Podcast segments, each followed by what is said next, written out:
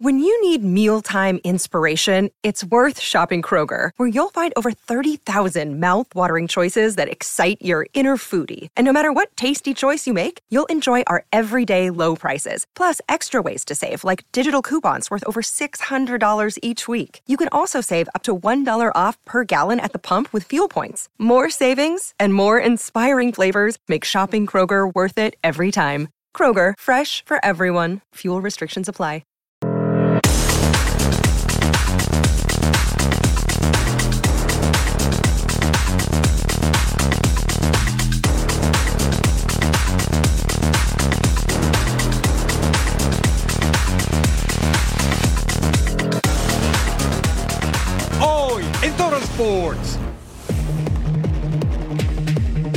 Cerca su transformación de Chiva a Águila. Es un club muy grande, un club muy importante eh, y la verdad que, que se hayan fijado en mí y la verdad que fue, fue muy fácil decidir y venir para acá. Llega ilusionado a la Sultana del Norte. La primera prueba del año para Edson en Inglaterra. El proceso seguirá su curso y agradeceros el apoyo que habéis tenido muchas veces conmigo, muchos de vosotros y, y que os vaya todo genial. Espera se haga justicia. Está de vuelta con su mejor versión. Porque ni la lluvia impide arrancar con todo este 2024. Así comienza una nueva emisión de Total Sports.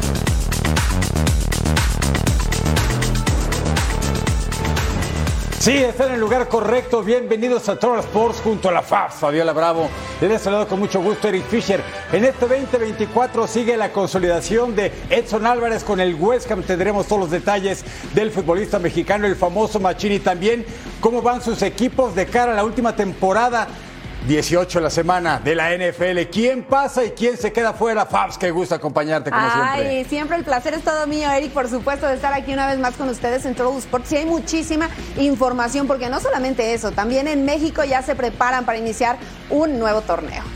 Oye, dicen que Cruz Azul no ha cerrado la puerta a Alexis Vega, ¿será cierto? Ay, yo creo que están jugando con los sentimientos de los aficionados. Sobre todo de las chivas rayadas, ¿verdad? Bueno, y también de la máquina cementera, pero está como que en un compás de espera, pero no se ha caído y tampoco está oficializado. Exactamente, están todavía esperando algunos detalles que ceda el jugador, pero también la directiva creo que está ejerciendo presión ahí para obligarlo a firmar y aceptar algunas condiciones.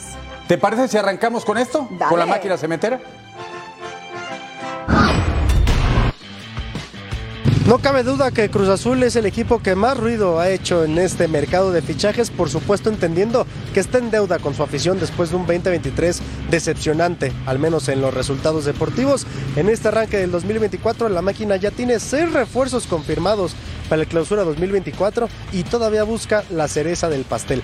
Alexis Vega, jugador de las Chivas, que no ha dado su brazo a torcer. Las negociaciones siguen, se han distanciado, sí, pero no está caído todavía y Cruz Azul espera que el 10 del rebaño se convierta en el 10 cementero para este 2024. Pero ¿quiénes son estos refuerzos de los que les hablo? Los invito a que los conozcamos. Cruz Azul busca dar un giro total en este 2024, después de un año lleno de fracasos e incertidumbre. Con esa intención llegó Iván Alonso como director deportivo y con él el argentino Martín Anselmi como entrenador, abriendo la cartera para confeccionar un equipo armado para competir. presentamos un proyecto de unidad, el cual está fundamentado en la misión, visión, principios y valores de nuestra cooperativa.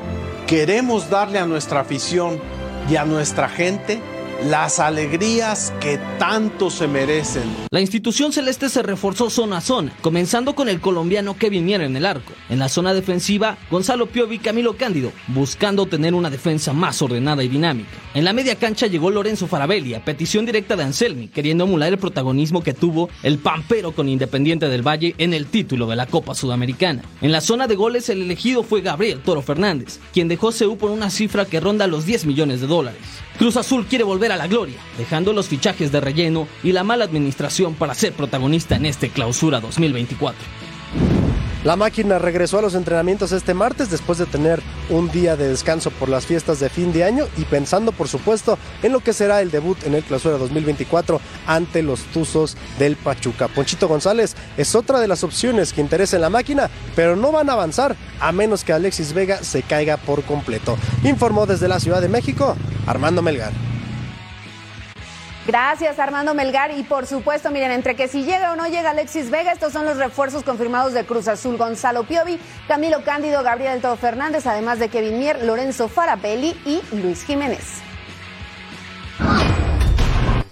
Y la afición de las Chivas Rayadas sigue esperando buenas noticias. Ahora solamente está el alta de Castillo y la posible salida de Alexis Vega. Se fue Chicote, pero de contrataciones nada. Siguen trabajando pretemporada. Por ahora, pocas confirmaciones del equipo de Gago que tendremos más adelante. José María Garrido Chema nos tiene los detalles del rebaño sagrado. Mucho ruido y pocas nueces en torno al futuro de la plantilla del rebaño sagrado. El tema de Alexis Vega, que sigue siendo el tema del día, que si se va o no al cuadro de la máquina de Cruz Azul. La salida del Chicote Calderón, que esa estamos a horas de que se haga oficial por parte de la gente de las Águilas del la América. Pero en cuanto a incorporaciones, muy poco. Solamente suenan futbolistas que llegan para reforzar al cuadro de Tapatío, muchachos de la categoría sub-19. Los que han sonado para el Guadalajara, poco a poco, uno a uno, se han ido cayendo. Sin embargo, Cristian Calderón, el Chicote, no es el único futbolista que ha dejado Chivas para ponerse la camiseta del América. Repasamos y recordamos algunos de estos mismos elementos. En el mercado de fichajes no importa la rivalidad de clubes y entre Chivas y América ya ocurrió este cambio pese a promesas que se dieron en el pasado con ambos equipos. Con la inminente salida de Cristian y el Chicote Calderón a las Águilas del América, algunos de los casos más destacados que dejaron la camiseta rojiblanca por la azul crema son el de Ramón Ramírez. En la década de los 90 era un estandarte rojiblanco, pero cambió su rumbo en 1999 a las instalaciones de Cuapa, un suceso que para la mayoría de la afición tapatía se consideró una afrenta. En ese mismo año, Joel el Tiburón Sánchez también tomó rumbo a la capital. El defensa seleccionado mexicano no tuvo un paso destacado con América, donde solamente estuvo dos torneos para volver a Verde Valle, y le quedó claro qué equipo es el de sus amores. Yo lo viví de los dos lados y, sin duda que, que, Chivas tiene mucho más arrastre. Otros jugadores que dejaron a Chivas para irse con el acérrimo rival durante la primera época fueron Salvador Mota en 1944, Jesús Sánchez Galindo en 1975 y Rubén Calderón en 1978. Y para el nuevo milenio, Jesús Mendoza en el 2000 llegó a la América para ser campeón en 2002 y quedarse por cinco años más en el nido. El caso más reciente fue el de Alberto García. El Guamerucito tuvo un efímero paso en la Perla Tapatía para después llegar a préstamo con las Águilas en 2015, de donde salió al año siguiente rumbo a la Liga de Expansión. Pocas historias son de éxito en la transformación de Chiva a Águila y a falta de ser oficial el movimiento de Cristian Calderón, el lateral izquierdo buscaría dar vuelta con sus chicotazos, aunque ahora con el odiado rival del Guadalajara. En otros temas, el rebaño vela armas para enfrentar el próximo jueves en el Estadio Acro en su primer partido amistoso al conjunto de Atlético La Paz, equipo que estrenará nuevo director técnico con la llegada de Raúl Rico, un cambio completo que ha generado el equipo paseño que comienza la pretemporada de la Liga de Expansión MX, arranca el próximo martes. En una semana ya estará en marcha esta categoría y Chivas será rival tanto de La Paz como del conjunto de Atlético Celaya. Con imágenes de Aldo Lara, informó desde Guadalajara José María Garrido.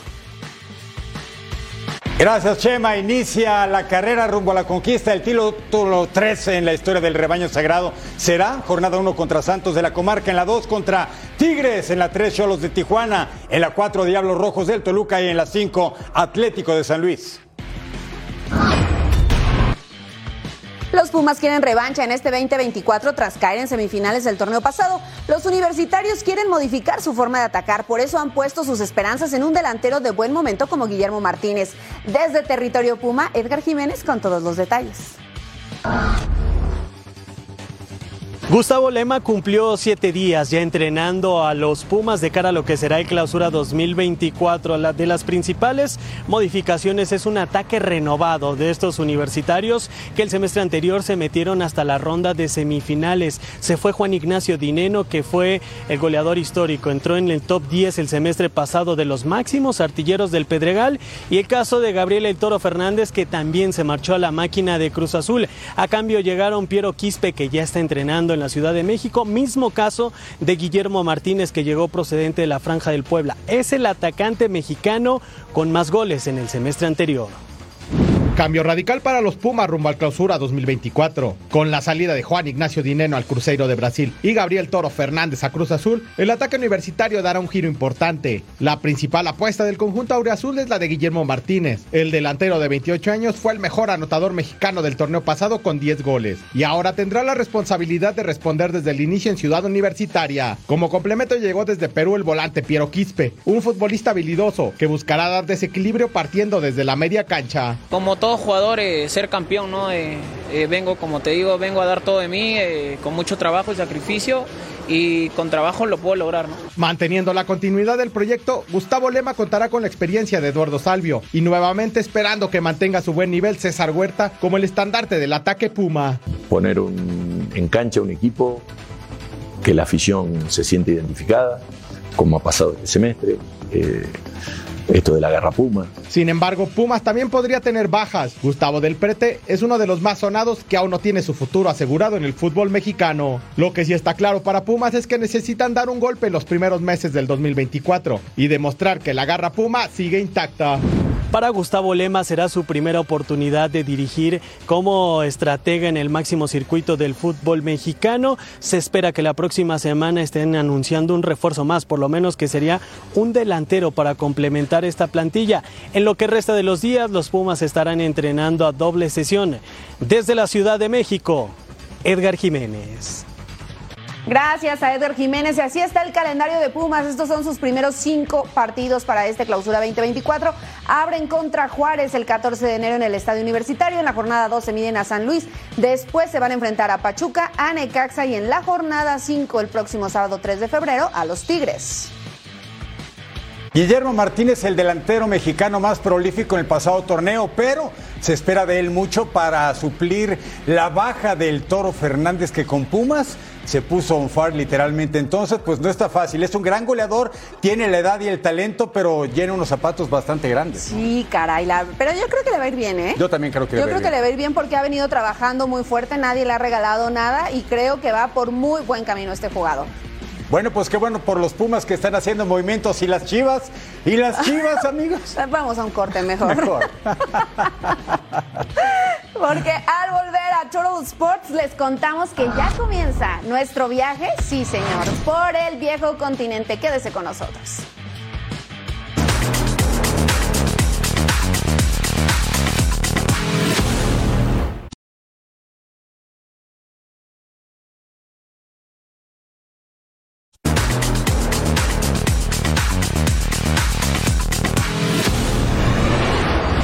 Inicia nuestro viaje futbolero por Europa, primera escala en España. El derby de la comunidad valenciana. Valencia contra Villarreal. Estamos llegando al Ecuador de la campaña española, fecha 19. Vamos a 38 al minuto 3. Trazo largo, José Gallá con el pase retrasado para Roman Yarenchuk, el ucraniano. Gol de estreno en la campaña está préstamo del Brujas de Bélgica y así vence la meta de Philip Jorgensen. El danés 1-0 la ventaja del Valencia de Rubén Baraja que venía de vencer al Rayo Vallecano tras cinco partidos sin ganar. Mire, Hugo Duro es fauleado en el área, el árbitro dice es pena máxima. Aquí la repetición para que no quede lugar a dudas, el empujón por la espalda y se decreta penal. ¿Quién cobra? A la izquierda del portero, al brazo izquierdo del guardameta que se vence antes de tiempo. Jorgensen 2 a 0 ya ganaba el conjunto del Valencia que quiere seguir escalando posiciones en la tabla ibérica, por lo menos avanzar de la media tabla donde se encuentra. Luego al 55, mano en el área de Adrián T. Otra pena máxima. El Villarreal estaba sufriendo por las infracciones dentro del área. Es un ligero, pequeño empujón, pero al final de cuentas el árbitro dice, esa no se me escapa. ¿Y quién va a cobrar? Pepelo de nueva cuenta. Y ahora a poste cambiado a la mano derecha del guardameta. 3 a 0 la ventaja del Valencia. Séptima victoria de la campaña para ellos al 72. Breretón la hace personal y Gerard Moreno solamente la firma 3 a 1 resultado final. El Valencia noveno en la tabla con 26 puntos. El Villarreal lugar número 13 con 19 unidades. El derby de la comunidad valenciana es para el Valencia. Realmente no, no, no, no soy mucho de hacer cuentas y cálculos Ah, nuestro planteamiento desde el inicio de temporada está muy claro, que es competir, tratar de competir en cada partido. Eh, hoy era un, un, día para nosotros importante, empezaba de nuevo la, la, temporada después del parón, eh, jugábamos en casa contra un gran rival y creo, que hemos conseguido el objetivo que era tratar de hacer un buen partido, ser, ser competitivos y, y, llevar a cabo eh, el plan que habíamos hecho en cuanto a lo que, quería, lo que pedía el, el partido, porque sabemos que delante tenemos un equipo de una gran calidad. En el duelo entre Getafe y Rayo Vallecano. Así empezaba entonces este partido, porque al 7 la taza dentro del área. ¿Qué hizo? Disparó, pero no, no logró meter el balón al fondo de la portería. Juanmi estaba fallando así apenas al minuto 7, pero después al 24, Palazzón saca este zapatazo muy bien ahí. El guardameta, después viene el contrarremate y en una segunda oportunidad Nuevamente el guardameta evita la anotación. Aquí lo vemos una vez más. Era Sergio Camello el hombre que llegó a contrarrematar, pero tampoco pudo hacer nada porque se levantó muy bien el arquero. Al 45 más 1, Valiu con el disparo. Chéquelo usted ahí. Nuevamente el portero, pero da el rebote y lo que hace es que ahora sí llega Camello y la manda al fondo de las redes. 1 por 0 estaba ganando al 45 más 1. Aquí estaba el guardameta que, bueno, había tenido una buena actuación, pero aquí se equivoca. Y después al 47 Randy hace este pase para quién? Sí, otra vez para Camello que se quita al portero, lo saca, lo deja sembrado y ponía el dos goles por cero al 47. Así quedó este partido. Rayo Vallecano se impuso 2 por 0 a Getafe. Y vamos ahora a otro derby. Es un derby vasco. El equipo de Guipúzcoa, la Real Sociedad de San Sebastián contra el Alavés de Vitoria en la cancha del Real Arena al 18. Robin Lenormand, el español nacido en Francia, Cerca remataba en el área al 29 Miquel Merino. Quería el tanto para el equipo. Churi Urdín que dirige Manol Alguacil. 11 sin perder sumando partidos de Liga, Champions y Copa, pero tiene tres partidos sin anotar, eso sí, preocupa. Mira esa jugada de Merino, el cabezazo y pasaba encima del travesaño. Luego mira esta jugada el despeje de Antonio Sivera, larguísimo y lo que le sigue, sale el Fremiro. O no mi Dios, se pasó de vivo, pero comete infracción, mano fuera del área. ¿Y qué cree? Tarjeta roja que se la muestra el árbitro García Verdura. Todos se molestaban y protestaban, pero se quedaba con 10 Real Sociedad y debutaba en la portería de Unai Marrero de apenas 22 años. Luego, Ander Guevara recibe falta en el área y ¿quién cobra? Luis Rioja. Gol 2 de la campaña, ventaja de la vez, un tanto contra cero. Y vamos con más de este partido, porque mire lo que va a pasar al minuto 90 más 5. Martín Subimendi en el área y empata el encuentro de manera agónica. La Real Sociedad, sexto en la tabla, a la vez, lugar número 15 División de puntos en el duelo vasco. Un poco de todo, ¿no? Eh, ya con uno menos, eh, pero también de fútbol y creo que en el segundo tiempo incluso con uno menos hemos sido mejores que ellos. hemos, las hemos tenido bastante más claras que ellos. Eh, ellos la única que han tenido en el segundo tiempo jugando con uno más ha sido la del penalti y nosotros, nosotros creo que hemos tenido unas cuantas y muy claras. Una pena porque creo que si alguno merecía ganar éramos nosotros. Las acciones de la liga continúan este miércoles con cuatro partidos. La lucha por la primera posición sigue intensa entre Real Madrid y Girona. Vamos a revisar la previa de la reanudación del fútbol español. Real Madrid regresa a la acción tras concluir el 2023 en la cima de la tabla de posiciones de la liga. El equipo de Carlo Ancelotti enfrenta este miércoles al Mallorca que dirige el mexicano Javier Aguirre. Los blancos sorprendieron con algunos nombres en su convocatoria. Hemos tenido buenas noticias en los últimos entrenamientos, vuelven muchos jugadores, lo que no vuelven está muy cerca, vuelve, vuelve Vini, vuelve Carvajal, vuelve Arda. Creo que Mendy y Camavinga volverán la próxima semana. Por su parte, Mallorca viene de cinco partidos consecutivos sin derrota y se mantiene alejado de la zona de descenso. Uno de los puntos clave para Javier Aguirre es la recuperación de tres jugadores. Más feo sigue con un tema en la rodilla, pero también con un buen vendaje está. Y que otro estuvo un proceso viral, ah, estomacal, Sergi Darder, que también se perdió un entrenamiento.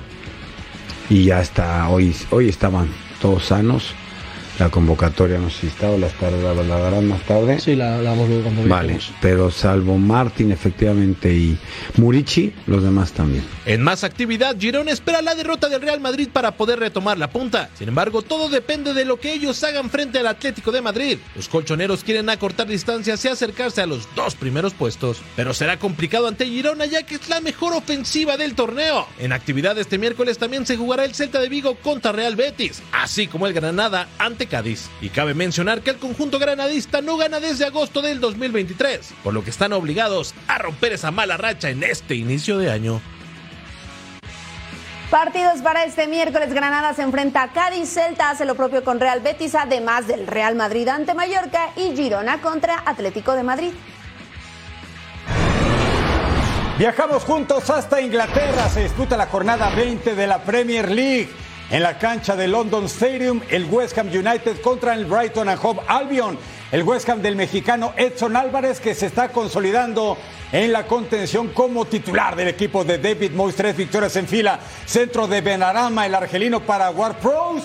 Y mire James cómo le pega entre las piernas del zaguero, pero el portero seguro atrás. Al 32, tiro libre. Dani Welbeck intenta recentrar. Areola corta, el balón le queda a Jay Hazelwood. Y tapa otra vez el francés Alfonso Areola. El portero consolidándose como gran figura de los Hammers, no solo en este juego, sino en toda la campaña. Prácticamente se ganó la repe. Mira lo que hace el hombre vestido de verde, número 23 en el uniforme. Al 59, Joao Pedro se abre el espacio, saca el disparo. Areola se queda con la pelota otra vez. El guardameta Galo haciendo de las suyas, minuto 86. Centro por la izquierda, ligero desvío. Jakub Moder con el remate. Había entrado por Dani Welbeck y solo dentro del área, usted ya lo vio, la voló, era para el tanto Adam Lalana. Con el disparo, Areola se lanza y se queda con la pelota en dos tiempos, pero se la queda el West Ham. 0 a 0 con Brighton, cuarto empate y cuarto partido sin recibir anotación el equipo de Edson Álvarez, el famoso Machín. 0 a 0, West Ham sexto en la tabla, el Brighton es el número 7. I'm happy with my performance after we always want more, we always want to win. But yeah, we showed that uh, every time we had to suffer, we were just compact and stick together. Um, we just showed these last games that we were strong at the back and ready to, to go forward. So I think we showed that, yeah, we're fighting for each other and that's a good thing. Últimos 10 partidos del West Ham en Premier League. 6 victorias, 2 empates, 2 derrotas. Está bien el equipo de David Moyes. Goles a favor, 17 en contra, 3. Se suma 4 partidos sin perder. Buenos números de los Hammers. Y las posiciones, el Liverpool ganó, llega a 45 puntos. Lo mismo que Aston Villa ganó, llega a 42. El Manchester City también ganó y llega a 40 unidades. El Arsenal tiene 40, el Tottenham 39 y los Hammers llegan a 34. Y ahora nos vamos a la Copa de Italia, son los octavos de final, Milan en contra de Cagliari. El 28 se viene este servicio al área, ahí llegó Jovic, la baja, dispara y hace la anotación. Sí, al 28 ya estaba ganando el Milan 1 por 0. Aquí lo vemos una vez más, tiene problemas para quedarse con la pelota, pero al final sigue toda la trayectoria del esférico y la manda al fondo de las redes. Y después al 41, Tío Hernández conduce, que hace, puntea, la deja otra vez para Jovic, que así cayéndose, barriendo y como puede usa el recurso y manda el balón también a guardar dos goles por cero. Doblete para este jugador. Al minuto 41 estaba ganando Milan dos goles por cero. Pero después cheque esto porque se hacen un lío dentro del área. Hay una serie de rebotes. Y finalmente ahí de media vuelta, cayéndose también y ya sobre el césped, llegó Traoré para hacer este gol de media vuelta. Imposible también para el guardameta tener una buena visión. 3 por 0 y al 87. Paulo Dazzi hace este disparo de larga distancia. Se anima, pone el de la honra para el Cagliari al 87. Le quedaba poco tiempo a ese partido para intentar igualarlo y después al 90 más 1 Rafa Leao recorta hacia el centro, dispara cruzado y hace el gol. Ganó el Milan, le pegó cuatro goles por uno a Cagliari en partido de los octavos de final de la Copa de Italia. Estos son los próximos partidos de los octavos de final. El miércoles Atalanta se va a medir a Sassuolo, mientras que la Roma hace lo propio con Cremonés. Y tenemos actividad de la Copa de Francia en la pantalla de Fox Deportes para este viernes 5 de enero. Doblete de juegos, el Pau contra el Nantes. 11.30 de la mañana, tiempo el este, 8.30 del Pacífico, completamente en vivo. Y más tarde, más fútbol de Francia. El Metz contra el Clermont. 2 de la tarde, tiempo del este, 11 del Pacífico, también completamente en vivo en Fox Deportes. Y para el sábado también tenemos actividad de la Copa de Francia. Brest mide a Langers a las 9 tiempo del Este, 6 del Pacífico, completamente en vivo. Y además, el Niza hace lo propio con el Auxerre a las 2 del Este, 11 del Pacífico, completamente en vivo. Ya lo sabe usted a través de la pantalla de Fox Deportes.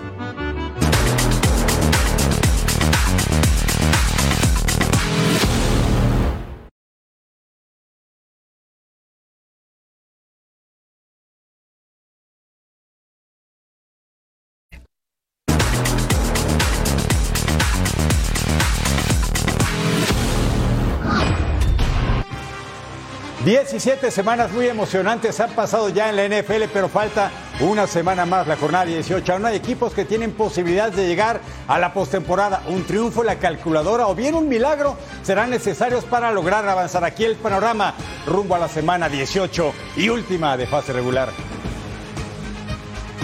Todo por definir este fin de semana en la NFL. Cinco lugares disponibles para los playoffs. En la conferencia americana, Jacksonville busca ser el cuarto sembrado y de paso quedarse con su división. Con un triunfo ante Tennessee lograría su cometido, pero de caer solamente aspira a wild card, esperando que no ganen Steelers y Broncos. Los Bills dependen de sí mismos. De vencer a Dolphins se proclamarían como campeones de la división este, pero cayendo estarían en riesgo con la triple combinación de victorias de Pittsburgh, Jacksonville y Houston o Indianapolis. Para Colts, precisamente el duelo ante Texans será de matar morir. Ganando estarán en postemporada y con posibilidades de llevarse la sur de la americana, pero perdiendo están eliminados de la competencia. Handle our business. That was pretty much it. We know what's at stake. Go out and do your job. We execute. We execute coaches. We execute players. And the shoot, it's go home. So, win. Pittsburgh ya no tiene chance de coronarse en el norte de la AFC. Aún mantienen vivas sus esperanzas de acceder al wild card. Victoria obligada como visitantes en Baltimore y que Bills caiga en Miami o que Titans le a Jaguars en Nashville. En la conferencia nacional las cosas no son menos complejas. Tampa Bay con el destino en sus manos requiere de vencer a Carolina para ser el mandón del sur. Green Bay Packers busca el triunfo ante Bears en un duelo lleno de tradición para de paso meterse a la ronda de comodines. Sin margen de error están los Saints que necesitan ganar a Falcons y que Carolina les dé una mano derrotando a Con esperanzas mínimas llegan los Vikings que además de hacer su parte ganándole a Lions, necesitarán de Green Bay, Seattle, Atlanta y Tampa Bay que ganen sus compromisos. Misión casi imposible para Falcons que buscarán la victoria ante Saints como tarea número uno. Además de esperar que Carolina se lleve el duelo ante Tampa Bay para incluso coronarse en su sector, ¿quién tendrá la última palabra para cumplir su parte y no quedarse en el camino del siempre apasionante emparrillado de la NFL? ¿Qué necesitan para avanzar a los playoffs en la conferencia americana? Ya olvídese, Ravens, Dolphins, los Chiefs, los Browns, ellos ya tienen boleto. Los Bills, ganar o que pierda empate Steelers, que pierda empate Jaguars o que empate Texans y Colts. Tiene buenas opciones el equipo de Buffalo. Texans, ganar o empate más derrota de Jaguars y más derrota o empate de Steelers, así o más fácil. Los Colts, ganar o empate más derrota de Steelers. Los Jaguars también sus combinaciones, pero los Steelers, mire usted, ganar más derrota de Bills o ganar más derrota de Jaguars, ganar más empate Texans contra Colts y otras más. Prendan su velita. Y en la conferencia nacional, los Falcons necesitan ganar más la derrota de los Buccaneers. Los Packers necesitan ganar, reciben a los Bears y con eso se olvida de cualquier serie de combinaciones que usted está viendo en pantalla. Los Vikings, por su parte, necesitan ganar más la derrota de los Packers, más la derrota de Seahawks, más la derrota de los Buccaneers o ganar más la derrota de Packers, de Seahawks y de los Saints. Y los Saints, por su parte, no les basta nada más con ganar, también necesita otra serie de combinaciones. Y finalmente aquí están los Seahawks que necesitan ganar más la derrota o empate de los Packers, empatar más la derrota de los Packers más la derrota o empate de los Buccaneers y empatar más la derrota de Packers más la derrota o empate de los Saints. En cambio los Buccaneers necesitan fácil empatar más derrota de Seahawks más derrota o empate de los Packers. Y que cruce una pequeña cebra, además.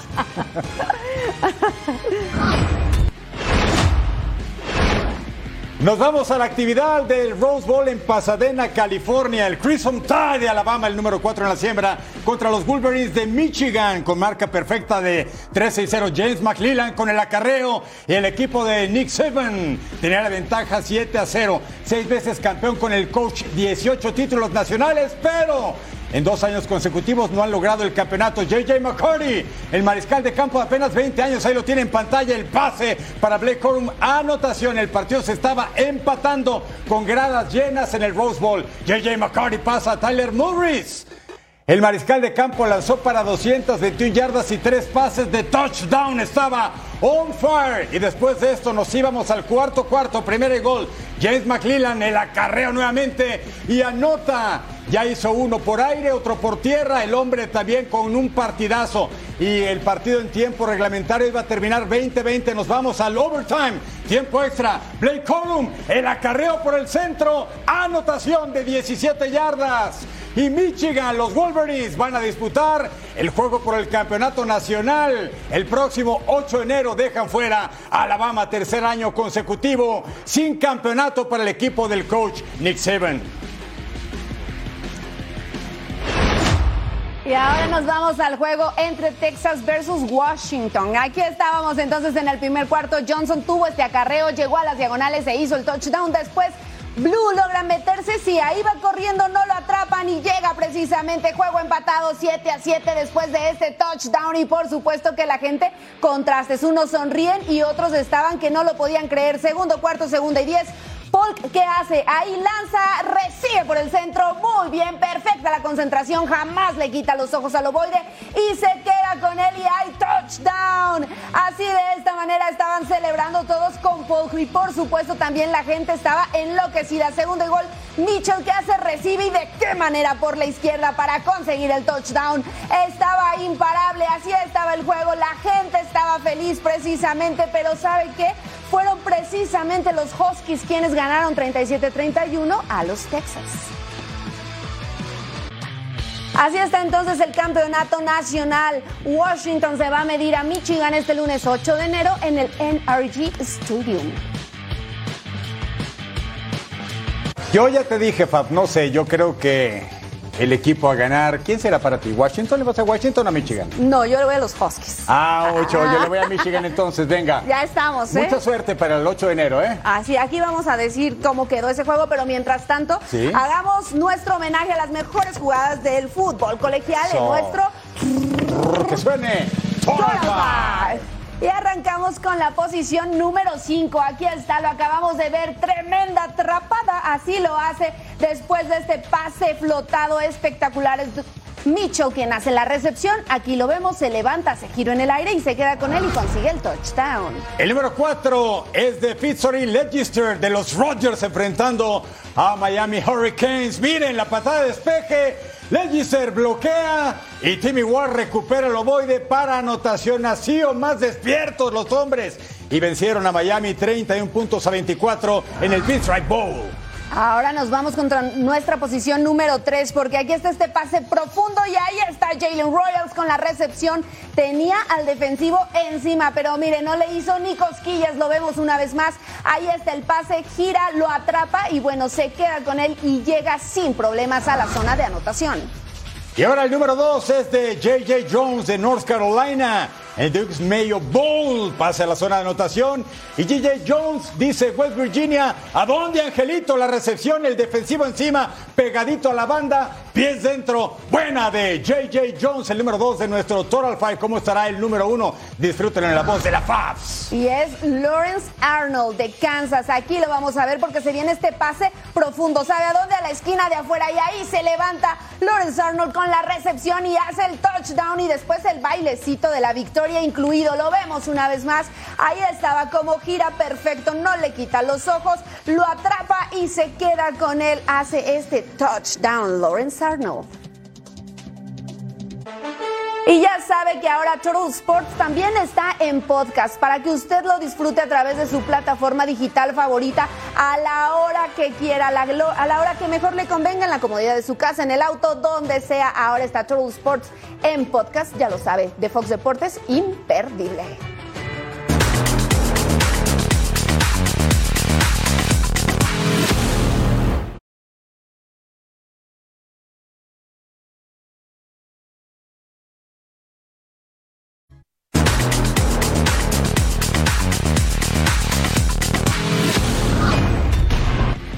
Tiempo de hablar de la liga que nos mueve, la Liga MX. Los Rayados de Monterrey decidieron reforzar la media de contención con la llegada del argentino Jorge Rodríguez, a quien apodan el Corcho. Llega procedente de Estudiantes de La Plata, el surgido de Banfield con quienes disputó la pasada temporada con estudiantes 34 partidos y anotó la friolera de dos tantos. No es goleador, es medio de contención. El futbolista ya se encuentra en la Sultana del Norte para presentar las pruebas médicas de rigor, firmar el contrato y ser oficialmente el nuevo refuerzo de los Rayados de Monterrey. Suerte al corcho con Rayados. Walter Herbiti, que es muy, muy ídolo de acá, eh, también me habló de la liga Mauro Boselli eh, y la verdad que bueno, tengo muchas, muchas cosas buenas que me dijeron y la verdad que muy contento. Un club muy importante eh, y la verdad que, se hayan fijado en mí y la verdad que fue, fue muy fácil decidir y venir para acá. El objetivo grupal seguramente sea competir todo lo que, lo que se juega peleando, peleando y ser principales candidatos en todo. Es un club muy grande y la verdad que vengo, vengo a aportar lo mío para que al grupo le vaya lo mejor posible. Estos son los cinco primeros partidos de Rayados de Monterrey. El equipo del Tan Ortiz en la fecha 1 debutan contra la Franja del Puebla. En la 2 contra Santos de la Comarca, domingo 21 de enero. Luego, jornada 4, así está estipulado en el calendario de competencia de la Liga MX. Primero fecha 4 contra Querétaro, miércoles 24. Y el sábado 27, su partido de la fecha 3 contra Atlético de San Luis. Y la fecha 5, sábado 3 de febrero, márquelo en el calendario contra las Águilas del América. Atlético de San Luis firmó una buena campaña en el Apertura 2023 en donde alcanzaron las semifinales. Gustavo Leal respondió a la confianza de la directiva tras la salida de Andrés Jardine y desde entonces imprimió su sello en el equipo potosino. La constancia, el trabajo y la continuidad son la clave del éxito para un equipo que poco a poco está haciendo bien las cosas y ganándose el respeto de los rivales. Bueno, creo que el objetivo principal es que el equipo siga creciendo como lo está haciendo, ¿no? Creo de una forma bastante uniforme, constante. Creo que torneo tras torneo el equipo se ha visto cada vez mejor, eh, tanto en estilo de juego, en personalidad y gracias a ello en resultados también, ¿no? Entonces, sabemos que, fue un, creo, bastante buen torneo el, pasado. Creo que llegamos a donde la mayoría o, o bueno, sí, muchísimos pues no esperaban que llegaríamos. Eh, pero bueno, aquí estamos convencidos ¿no? del, del proyecto, del trabajo que tenemos. Hablemos ahora de Santos Laguna. Los guerreros esperan un clausura 2024 muy destacado. El cuadro lagunero, bajo el mando de Pablo Repeto, quiere conseguir estar en lo más alto desde el arranque del campeonato y por eso se preparan a tope. Vamos a escuchar al mediocampista coahuilense, Diego Medina.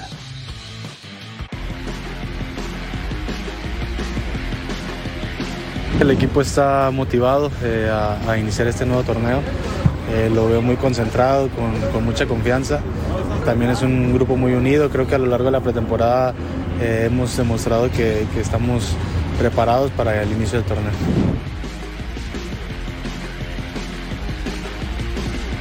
Yo creo que ya estamos en, la fase final, yo creo que en la fase final de la pretemporada ya, ya preparados, preparando detalles, los últimos detalles ya para, para iniciar y para estar bien físicamente y, tácticamente también.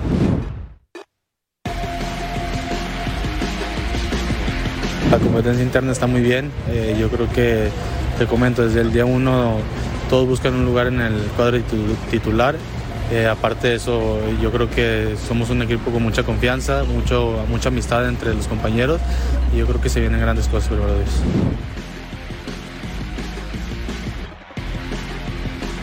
seguir sumando minutos, eh, claro que también eh, iniciar de titular en, muchos partidos, eh, aportar en lo que se pueda al equipo, dando asistencias, goles en otros puntos y pues más que nada quedar campeón.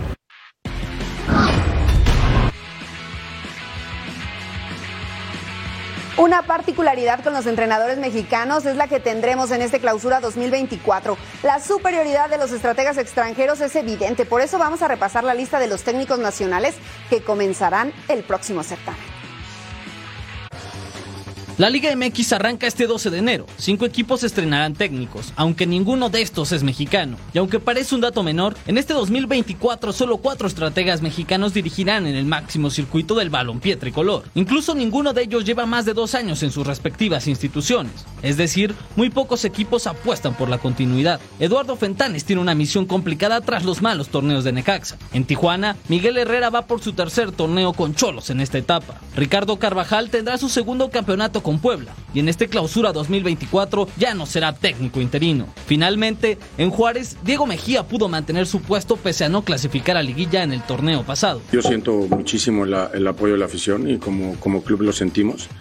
Eh, no sé si de nuestra parte ha venido el mensaje correcto, pero nosotros no, no podemos ser un club resultadista y, y, simplemente pensar en los puntos y en ganar los partidos y en estar en los primeros lugares de la tabla, ¿no? O sea, si bien todo esto se construye con base en resultados, pero la afición lo que tiene que pensar es que estamos construyendo un club de fútbol. En el clausura 2022 se repitió esta misma cuota de técnicos mexicanos.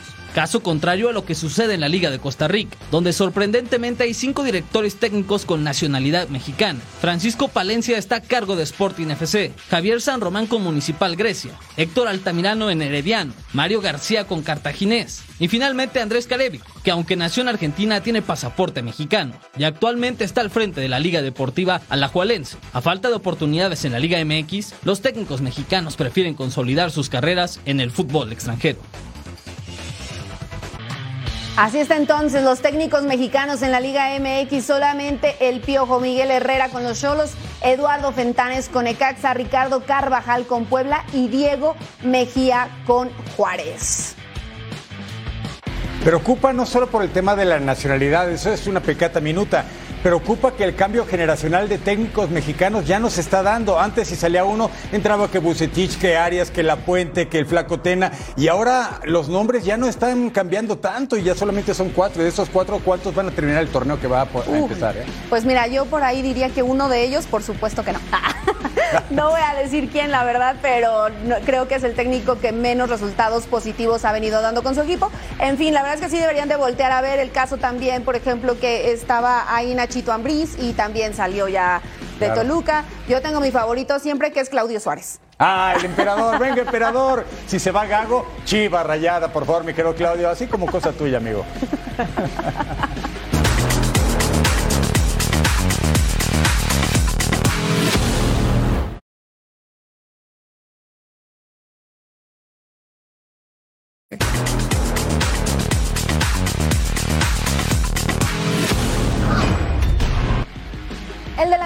Mexicano Carlos Vela sabe que su futuro está lejos de la Major League Soccer. La final ante Columbus Crew de la, eh, con LAFC probablemente fue su último partido con los californianos. Entre las opciones que se manejan para el bombardero estaría volver a Europa con la Real Sociedad en España, aunque no haya alguna oferta formal. Al atacante no le desagradaría volver a la liga, sitio conocido en su carrera donde anotó 73 goles con 43 asistencias en total.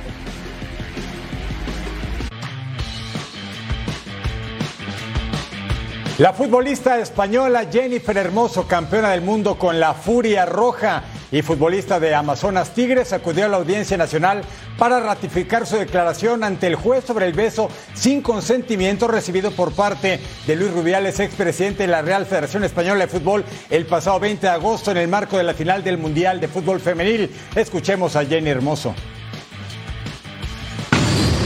Todo bien, solo quería felicitaros el año. Eh ya luego el proceso seguirá su curso y agradeceros el apoyo que habéis tenido muchas veces conmigo, muchos de vosotros y, que os vaya todo genial. Ha sido muy dura. Ha sido larga, ha sido larga. ha sido bien, ha sido bien. ¡Qué rudo el balón por el mundo! PSG tendrá un primer semestre del año con la obligación de conseguir títulos. Luis Enrique cuenta con un plan para fortalecer la plantilla. Por ello, la llegada del brasileño Lucas Veraldo. El técnico español no entra en preocupaciones por la posible salida de Kylian Mbappé, debido al número de jugadores que tiene. ¿Cómo lo voy a gestionar? Como hasta ahora. Y del otro tema, no es un tema que dependa de mí. Creo que no soy yo la persona que tiene que contestar esa pregunta. Lucas Alario podría dejar el Eintracht Frankfurt para regresar al continente sudamericano. Medios argentinos señalan que el delantero está cerca de fichar con River Plate, aunque Internacional de Porto Alegre también está en la lucha por contratarlo. Manchester United y Borussia Dortmund comenzaron negociaciones para la llegada de Jadon Sancho al equipo alemán. El jugador inglés llegaría a préstamo y busca minutos luego de ser borrado por Eric Ten Hag. Wayne Rooney fue despedido del Birmingham después de dirigir 15 partidos y solo conseguir dos triunfos. El equipo está ubicado en la vigésima posición de la segunda división inglesa, muy cerca de los puestos para descender.